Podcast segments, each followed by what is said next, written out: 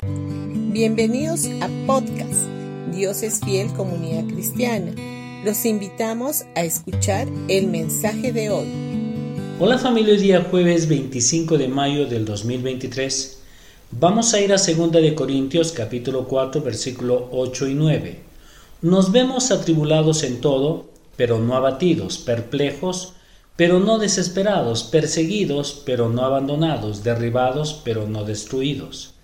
El éxito está asegurado con Dios. Él ya transformó la maldición en bendición. Ahora nosotros debemos de caminar en su voluntad, en el camino que nos conduce a su propósito. Es necesario buscar la dirección de Dios en todas las decisiones que tomemos para que podamos avanzar en el destino espiritual que Él tiene preparado para nuestras vidas. Así lo hizo José. A pesar de los obstáculos que tuvo que enfrentar, Dios tenía un destino preparado para él y él llegó.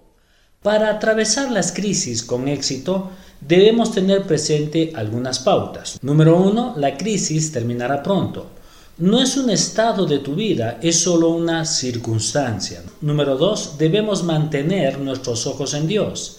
La crisis no debe controlar nuestra vida. Número 3. El Espíritu Santo ha puesto un sueño de Dios en nuestro espíritu que nos indica en qué dirección debemos movernos. Debemos dar pasos de fe y actuar en cada promesa que Él tiene para nosotros y seguir así cada día de nuestras vidas. Número 4. No será fácil. Demanda que nos esforcemos en continuar mirando a Jesús. La batalla es en la mente.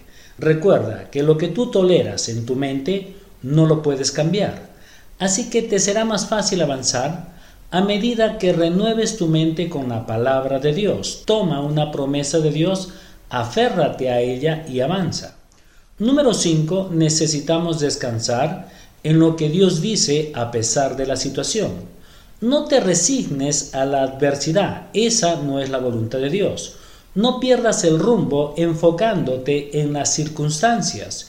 Dios hizo todo lo que tenía que hacer, envió a su Hijo a nuestro rescate. Jesús venció, salió triunfante y nos dio a nosotros la victoria. Porque estamos en Cristo, nosotros prevalecemos. No la deuda, no la enfermedad, no los problemas, no la crisis. Fortaleza y sabiduría viene de Dios a nuestras vidas.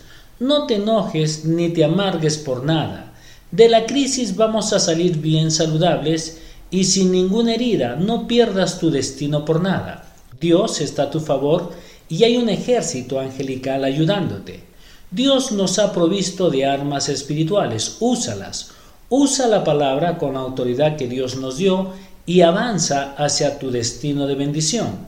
En el Salmo 144, versículo 1 dice, Alaben al Señor, mi roca él entrena mis manos para la guerra y da destreza a mis dedos para la batalla. Bendiciones con todos ustedes y que tengan un gran día.